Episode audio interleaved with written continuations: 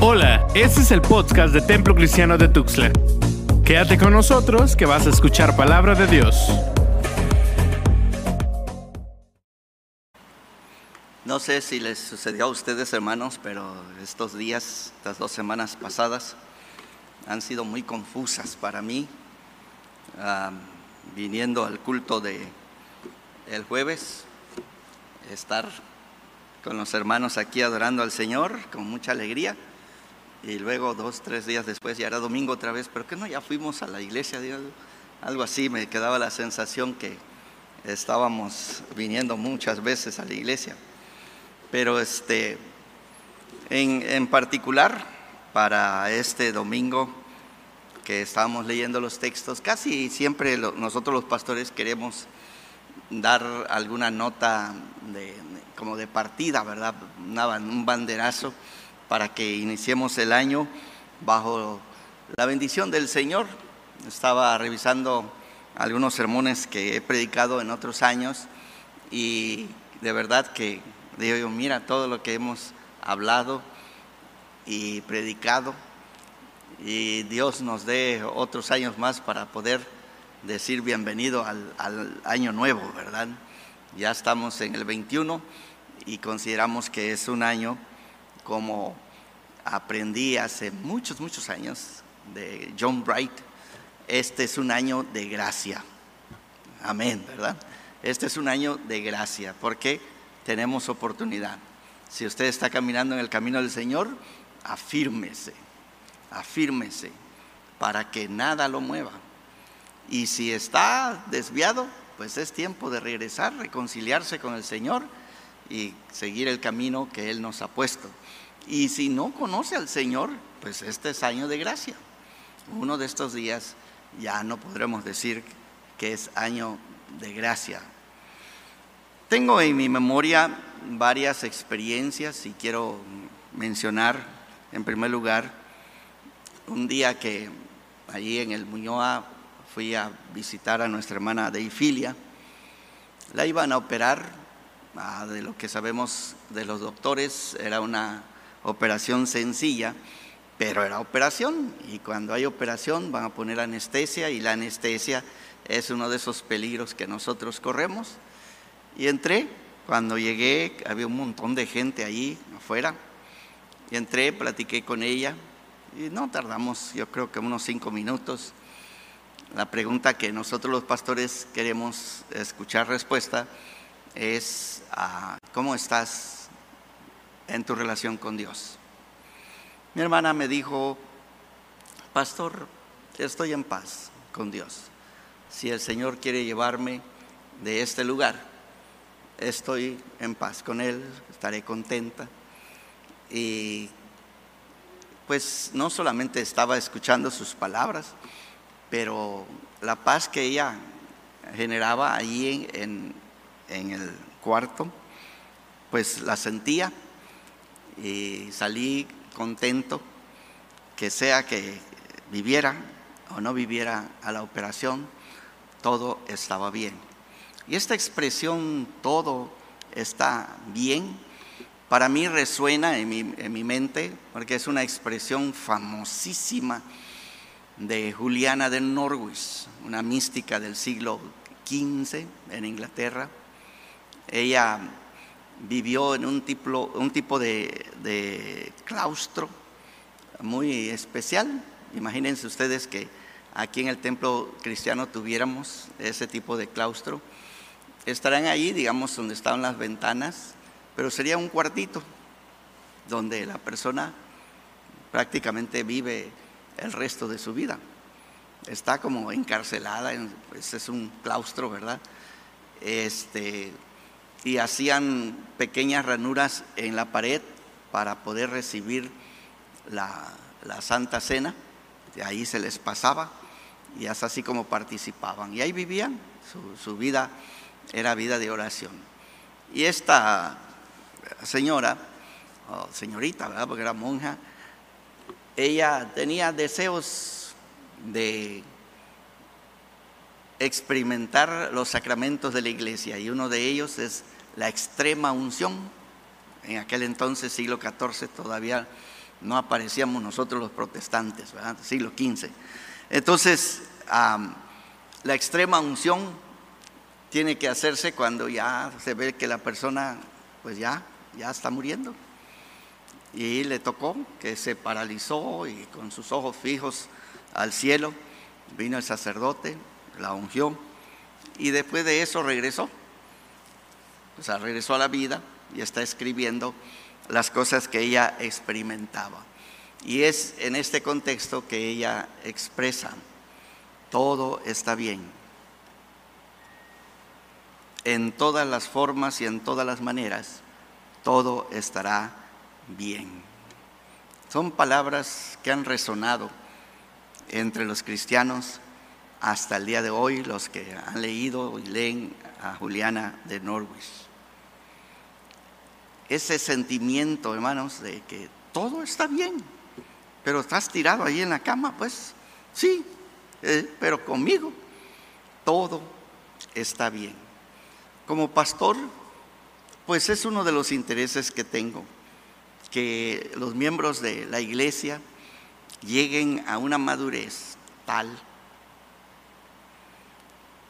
que lo que venga está bien, es bien recibido, porque me transmite, a lo menos a mí en forma particular, el sentimiento que hemos hecho nuestro trabajo y que la persona, el hermano, la hermana, de verdad han llegado a esa madurez en medio de las circunstancias.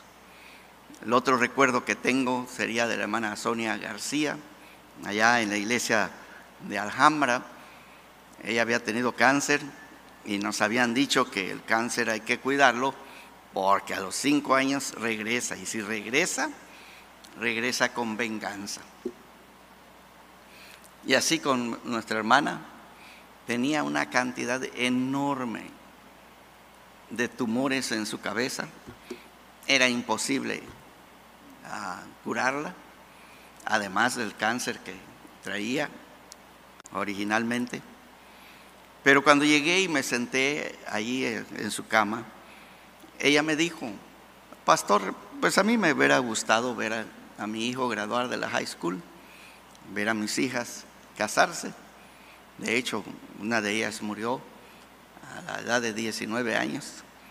Y me decía la hermana que me hubiera gustado verlos casarse, verlos tener sus hijos. Son cosas que toda madre probablemente anhela de ver en sus hijos, pero que estaba en paz. Todo para ella estaba en paz. Y he orado, le he pedido al Señor que, que me dé esa clase de paz, de tal manera que en medio de las circunstancias todavía pueda confesar que Jehová es mi pastor y que nada me faltará. Aunque me esté faltando todo, porque quien tiene a Dios, pues tiene todo. Si no es en esta vida, es en la vida venidera, pero tiene todo en el Señor. Que me dé esa, esa madurez de, fe que no depende de los milagros. Me gusta la expresión de C.S. Luis Señor, dame milagros suficiente para saber que tú estás allí, pero no demasiados para que no dependa de los milagros. Me gusta ese balance, ¿sí? Suficientes para saber que el Señor está conmigo y que pueda testificar, Jehová Dios, Jehová quitó, sea el nombre de Jehová bendito y no esté clavado que el Señor no escuchó mi oración, la oración que donde derramé mis lágrimas, derramé mi alma. No, estamos tranquilos sabiendo que parte de nuestra vida es esta realidad de que somos mortales y uno de estos días nos vamos a ir, pero tomados de la mano del Señor que nos acompaña en los senderos oscuros en los caminos tenebrosos, Él va con nosotros. En el pasaje que leímos esta mañana y que les voy a leer de nuevo, Jeremías, capítulo 31, versículos 7 al 14, encontramos una madurez en este profeta son sus oráculos de consolación. De hecho, en el capítulo 30, 31, 32, 33, 34 se le consideran el pequeño libro de consolación, muy semejante a Isaías 40, 55, muy semejante aquí nosotros encontramos. Pero con Jeremías se agrava la situación, porque Jeremías todo el tiempo que predicó, todo su ministerio, predicó que Jerusalén sería destruida, que Israel iría al exilio, que Babilonia llegaría a ser el Señor de este país. Y es, escribe estas palabras precisamente en contra de las otras palabras. Y es en este contexto que creo que debemos de escucharla, la palabra de Dios también para nosotros. Dice así, porque así ha dicho Jehová, regocijaos en Jacob con alegría y dad voces de júbilo a la cabeza de las naciones. Haced oír, alabad y decid, oh Jehová, salva a tu pueblo, el remanente de Israel. He aquí que yo los hago volver de la tierra del norte y los reuniré de los fines de la tierra, y entre ellos ciegos y cojos, la mujer que está encinta y la que dio a luz juntamente en gran compañía, volverán acá. Irán con lloro, mas con misericordia los haré volver, y los haré andar junto a arroyos de aguas, por camino derecho en el cual no tropezarán, porque soy a Israel por padre y Efraín es mi primogénito. Oíd palabra de Jehová, oh naciones, y hacedlo, sabed en las costas que están lejos y decid, el que esparció a Israel lo reunirá y guardará, como el pastor a su rebaño. Porque Jehová redimió a Jacob, lo redimió de mano del más fuerte que él y vendrán con gritos de gozo en lo alto de Sión y correrán al bien de Jehová, al pan, al vino, al aceite y al ganado de las ovejas y de las vacas. Y su alma será como huerto de riego y nunca más tendrán dolor. Entonces la Virgen se alegrará en la danza, los jóvenes y los viejos juntamente, y cambiaré su lloro en gozo y los consolaré y los alegraré de su dolor. Y el alma del sacerdote satisfaré con abundancia, y mi pueblo será saciado de mi bien, dice Jehová. Cuando leemos un pasaje como este, que es, en realidad son dos oráculos que Jeremías está transcribiendo aquí, me doy cuenta de que hay seres humanos que llegaron a esa realidad en sus propias vidas, como mencionábamos, han logrado penetrar la realidad del camino que viajan y en su propia experiencia han llegado pues a estar en paz. Pueden dormir como el Señor Jesucristo en la barca que está siendo anegada por el mar. Existen personas como Jeremías el profeta, personas pues que han logrado penetrar los propósitos de Dios para nosotros. Y la idea de leer estos textos creo que es para ponerles a ustedes como a mí mismo una, un nivel, una meta en nuestra vida, donde nosotros de verdad ya no seamos movidos por ningún viento de doctrina, o por algún viento que trae noticias tristes, así como el Salmo 91 nos invita a creer y a practicar. ¿Sí? La mortandad que está de día y la que está de noche, Él se siente que está bajo las alas del Todopoderoso y ahí está en paz al final de cuentas, hermanos, desafía constantemente a que pongamos nuestra fe en este Dios, el Dios de Jeremías, el Dios y Padre de nuestro Señor Jesucristo. Ahora, está escrito en un periodo triste. Y este es lo que de verdad llama la atención. Jeremías se desilusionó del pueblo porque no se arrepentían ante la predicación, ante las grandes amenazas. Y no es que sucedió una vez, según la historia, tres veces vino Nabucodonosor a Jerusalén.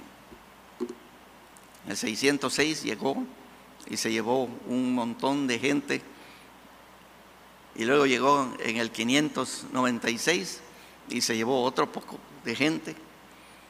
Ustedes saben la historia, en una se fue Ezequiel y en la otra era Daniel y sus amigos. Pero Israel no, nunca cedió, nunca se arrepintió y entonces el juicio cayó sobre ellos. Cuando leemos el libro de lamentaciones y todo lo que se está llorando allí, nos damos cuenta de qué tan profunda fue la herida que nuestro Dios le dio a este pueblo al devastarlos, al imponer dolor ocasionado por la humillación, porque de verdad creer que tenemos un Dios todopoderoso y que ante un enemigo como Babilonia, simple y sencillamente no metió las manos, debe de haber sido desastroso. Yo escucho de verdad, he leído una y otra y otra vez estas expresiones del exilio, del destierro. Ellos perdieron su tierra, perdieron su tierra, perdieron su libertad nacional. Bonito cuando uno cruza la frontera y uno regresa a México. Había una joven, entonces joven, que este, pues ella nació en Estados Unidos, creció como americana, pero sabía que a su papá iba de Chihuahua, había cruzado la frontera, y pues el resto de la familia iban de ese estado. Y cuando vino una vez a Tijuana y cruzó la frontera, que dice ahí las grandes letras, bienvenido a México, así dicen las letrotas. Ella gritó en el carro, viva México y voltearon para verla y dice, pero si tú no eres mexicana, no importa, estamos en México. En México se puede hacer lo que se quiera. Y ese es un dicho que he, tomado porque ya ven cómo manejamos aquí en Tuxtla Gutiérrez. Hacemos cada desastre de, de las leyes de tránsito y yo los veo, ¿verdad? Allá están, la luz en rojo y se van, se van, se van, se van, se van, se van y se regresan. Nadie dice nada. Y yo digo, estamos en Tuxtla, gloria a Dios. Haz algo así en el otro lado, mm, ahí está el policía para pararte. No hacen una gran cosa y hasta el policía lo va a multar. No sé, hermanos, nosotros vivimos en un caos ordenado, no, no sé cómo ponerlo, pero decimos, es México. Ese orgullo muy nacional de nosotros se perdería si uno de estos días nuestro país cayera bajo una guerra a otro país. Ellos perdieron su ciudad, perdieron su templo. Y yo creo que ese es uno de los golpes más duros que ellos sufrieron. Perdieron su rey, perdieron sus sacerdotes, perdieron su familia, perdieron su infraestructura económica, perdieron todo. Muchos de ellos perdieron la vida y los que tenían la vida probablemente lo que querían era también morirse de pena, de vergüenza. Son las personas que están leyendo por primera vez este texto y estaban esparcidos por todo el mundo. Y allá estaban cansados porque ahora tienen que aprender a ser esclavos. Son personas vulnerables porque no hay nadie que los defienda las especificaciones de la fidelidad de Dios para ellos que había sido deletreado de tantas formas como abundancia de alimento, abundancia de jardines florecientes que tenemos aquí, de seguridad, de danzas, de alegría, deben de haber causado más peso sobre los hombros de estas personas. Yo leo el texto Y se oye bien bonito porque parece que está describiendo el cielo. Y es el cielo. Porque cuando el Señor conceda que esta promesa que está aquí, que esta profecía se cumpla, es exactamente lo que vamos a experimentar o que ellos van a experimentar. Cuando el Nuevo Testamento levanta, en el otro texto que esta mañana leíamos y se nos introduce al Señor Jesús, se describe pues a un Jesús lleno de gracia y de verdad. Una de las imágenes que tenemos en el, en el prólogo de Juan me hizo llorar.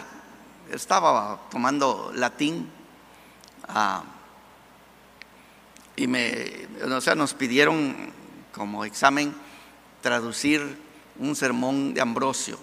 Nos lo dieron en latín y teníamos que ponerlo en inglés. Para mí ese es un doble tormento porque tengo que traducir al español y luego traducirlo al inglés y ya no sé en dónde me pierdo por allí, ¿verdad? Pero me dio tanta, no sé, ternura, un sentido de, de humillación, porque Ambrosio describe a Juan el Bautista. ¿Sí? Y Ambrosio está pensando que esta luz verdadera que viene al mundo, esta luz que alumbra a todos los hombres, es el sol de justicia. Pueden ustedes imaginarse, nos toca anunciar la venida del sol de justicia. Yo no creo que tenemos que anunciarlo tan pronto sale, ahí está, lo vemos y estamos claros que es el sol que está saliendo. Pero dice Ambrosio, aquí esta lamparita. ¿Saben? ¿Las han visto estas lamparitas de, de tierra, de barro? Constantemente aparecen esas lamparitas, ¿verdad? Así larguitas como la lámpara de Aladino. Y luego tiene una parte donde se prende la mecha y ahí está aprendida esta lamparita. Y Ambrosio hace la comparación, he aquí esta lamparita anunciando al sol de justicia. Y yo veo a Jeremías precisamente así, después de haber anunciado la venida de la noche, la venida del fin de una historia que ahí se cerraba. Ahora está anunciando como una lamparita la venida de mejores tiempos. 50, 70 años, lo que haya sucedido en el destierro, Él está anunciando que nuestro Dios nunca es un Dios que quiere darnos a nosotros menos de aquello que va de acuerdo a quien es Él. ¿No les gusta la descripción que tenemos en Santiago? Si alguno tiene falta de fe, falta de sabiduría, pídala a Dios, el cual da a todos abundantemente y sin reproche. Preciosa descripción de nuestro Dios. ¿Tienes necesidad? Acércate al Señor, pídele, habla con Él y Él de su inmensa bondad te va a compartir. O el siguiente texto, toda buena dádiva y todo don perfecto desciende de lo alto, del Padre de las luces, en el cual no hay mudanza ni sombra de variación. Él, de su voluntad, nos hizo renacer por la palabra. Entonces, encontramos, hermanos, que tanto en el Antiguo como en el Nuevo Testamento tenemos nuestra situación triste a veces contra este Dios que es generoso.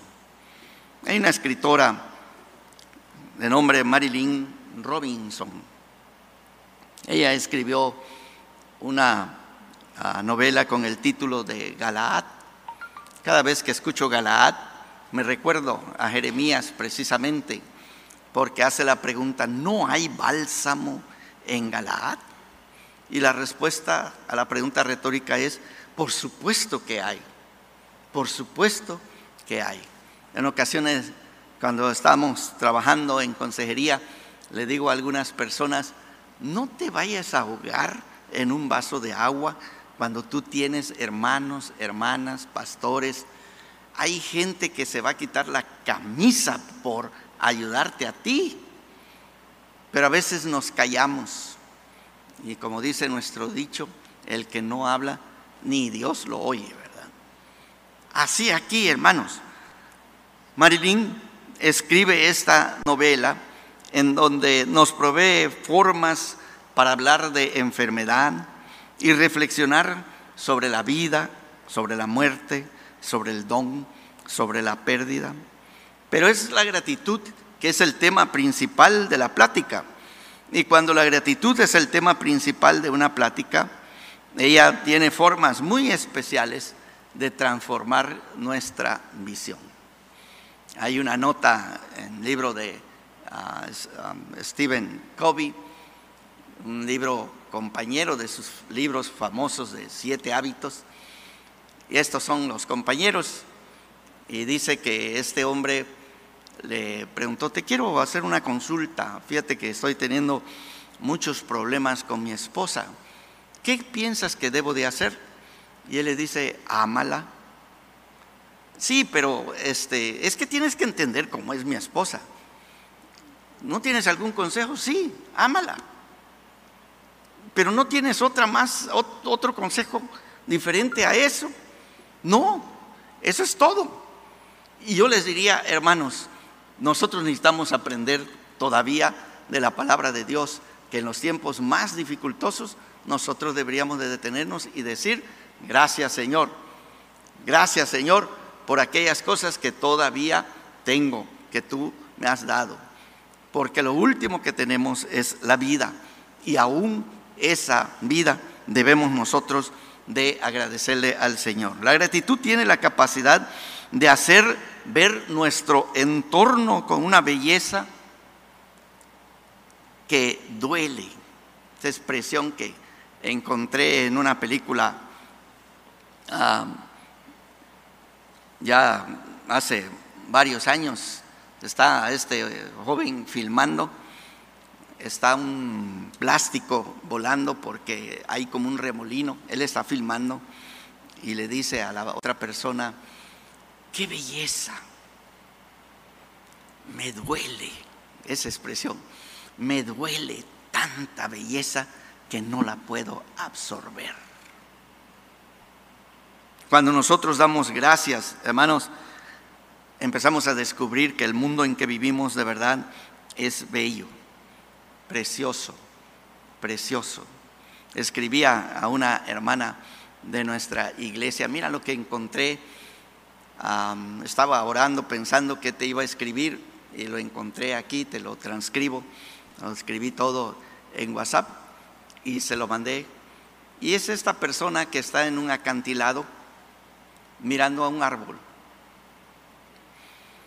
El árbol no le tocó vivir eh, junto a, a corrientes de agua, como el Salmo 1. No le tocó vivir en un lugar donde hay riego. No le tocó vivir donde hay lluvia. Le tocó esa semillita caer en el aprisco. Y está pues el, aprisco ahí, ¿verdad? Y allí cayó la semilla y ahí creció, ahí echó raíces. Pero allí donde está, porque está donde pasa el viento, las ráfagas de viento más fuertes, en el cañón, el viento ha mostrado que tanto ha golpeado al árbol. Y el árbol básicamente es una sola rama que está pues pegada al aprisco. Ahí está. La persona que narra esta historia nos dice que se llevó un pedacito, una astilla de las partes secas que tenía este árbol para ponerla en su escritorio y recordarse que a este árbol le tocó caer su semilla, crecer y tener que enfrentar las inclemencias del tiempo, pero ahí estaba, ahí estaba, contra todo allí estaba, todavía vivo, todavía luchando, todavía produciendo sus flores, que probablemente no le quedaba ninguna, pero tratando de transmitir una vida a la siguiente generación. Y cuando lo leía, estaba pues en una situación, esta persona muy angustiosa. Y le digo, léelo, tal vez el Señor lo utilice y te toque tu corazón. Porque hermanos, benditos aquellos que nacen y crecen junto a las corrientes de agua. Pero ¿y qué si no nos toca vivir allí? Hermanos, esta escritora, Marilyn, nos dice que a veces cuando damos gracias a Dios, esta acción de gracias colorea los rostros de nuestros hermanos de manera que se ven más brillantes, que se ven que estas personas en su historia les ha ido mejor y que nos anima a nosotros a creer que también a nosotros nos puede ir mejor si caminamos con este Dios que aparece en la palabra. Jeremías 31, 2, por ejemplo, contiene una expresión que merecería reflexión. Dice así, el pueblo que escapó de la espada halló gracia en el desierto. Cuando Israel iba en busca de reposo. Qué interesante descripción. Tengo el entendimiento que está hablando del Israel que salió de Egipto. ¿Sí? Se escapó, se logró escapar cruzando el mar rojo. Y allá están en el desierto y allá ellos hallaron gracia. Mientras van a el reposo que era la tierra prometida. Pero también puede ser de este Israel que está en Babilonia, que Jeremías anuncia que el desierto, ¿verdad?, será el lugar donde ellos van a caminar para regresar a la tierra prometida. Y Jeremías, sin lugar a dudas, puede expresar lo mismo. El desierto y el exilio jamás serán la palabra final. De hecho, la palabra final de nuestro Dios se ha dado en nuestro Señor Jesucristo y es una palabra de gracia y de gracia sobre gracia. Y porque eso es cierto para nosotros, hermanos, este año que hemos iniciado, podemos ir con esa confianza que si nos ha ido mal, no necesariamente nos estamos moviendo a, de mal en peor, sino que esta breve tribulación, dice el apóstol Pablo, ¿verdad? Esta breve tribulación, con todos los golpazos que le dieron, todavía escribe, esta es una breve tribulación. Así como con esta novela, como con el descubrimiento que yo he tenido o que ellos han tenido de este Dios que nos acompaña en los tiempos difíciles, me pregunto, ¿cómo vamos a entrar? ¿Cómo vas a entrar a este año 2021? ¿Estás preparado para el Dios que nos quiere acompañar durante este año? Quisiera responder con el texto del día de hoy. Dios nos tiene preparada una mesa llena de gracia y de verdad en Jesucristo gracia sobre gracia. ¿Cómo encontraremos el año 2021? ¿Será con la visión de Dios o será con la visión de que todo va de mal en peor? Yo quisiera invitarles a la luz de la palabra que hemos escuchado este día a hacer propósitos firmes de abandonar esa mentalidad de escasez, esa mentalidad que hace menos las visiones proféticas y menos el cumplimiento en nuestro Señor Jesucristo. Esa mentalidad que hubo en Cristo Jesús al venir a esta tierra. A veces les he mencionado que el otro lado del mundo, la iglesia ortodoxa, pone mucho énfasis más fuerte en Navidad que en la crucifixión y resurrección. Y la razón es porque el Señor vino a la tierra y no vino con las manos vacías, vino con las manos llenas, con las manos llenas. Estoy escribiendo el prefacio de a un libro de poemas de mi profesor Francisco Herrera Franco. Me pidieron y en mi mente tengo varias ideas de haberlo escuchado. Y una de ellas es esta, vuelve, hijo pródigo, a tu casa. ¿Sí? Y va describiendo al Señor Jesucristo cómo vino con sus manos llenas. Él era rico, muy rico, pero por amor de nosotros se hizo pobre, para que nosotros, con su pobreza, fuésemos enriquecidos. Y el, el poeta ahí, hermano Francisco, decía, aún le horadaron las manos para que lo último que él tenía también se le escapara allí. Regresa a su padre con las manos vacías, totalmente vacías. ¿Y dónde está su gracia sobre gracia? Está aquí, para usted y para mí. Para usted y para mí. Las muchas aguas no podrán apagar esta mentalidad que estaba en Cristo Jesús.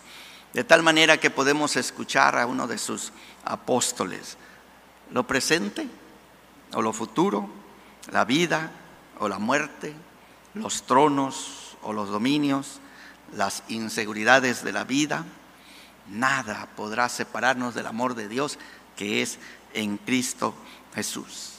Es la gracia de Dios que nos ha traído seguros hasta este día, que hay abundancia, que hay gracia abundante para llevarnos con seguridad hasta el fin de nuestras vidas y hasta el fin del mundo. Tomás Merton, personaje que he leído y mañana temprano estaré leyendo su libro, ah, La oración contemplativa. En inglés tiene otro con otro nombre, pero es el mismo libro. Ah, se llama La oración monástica. Escribe Merton, ninguna desesperación nuestra puede alterar la realidad de las cosas o manchar el gozo de la danza cósmica que siempre está allí. En realidad, nosotros estamos en medio de ella y está en medio de nosotros, porque palpita en nuestra misma sangre, sea que la queramos o no. Nuestro mundo fue invadido y nos invadió la gracia de nuestro Señor Jesucristo. ¿Y cómo se traduce? Fiesta. Fiesta. Donde hay comida, bebida, hay música, hay baile, hay alegría, hay gritos. Fiesta, fiesta. Porque para allá vamos con esta gracia que el Señor ha derramado en nosotros por medio de nuestro Señor Jesucristo. Hermanos, ¿cómo será este año para nosotros? ¿Cómo escribiremos nuestros días? Espero que ustedes puedan dejar que la mente de Cristo llene sus mentes y puedan decir, vivo debajo de un cielo donde Jehová es mi Padre y su Hijo Jesucristo, en quien he creído, me hace vivir lleno de gracia y de verdad. Y de su plenitud tomamos todos. Gracia sobre gracia. Señor les bendiga, hermanos, en esta hora. Esto fue el podcast del Templo Cristiano de Tuxtla. Recuerda que tenemos nuevos episodios cada semana. Dios te bendiga.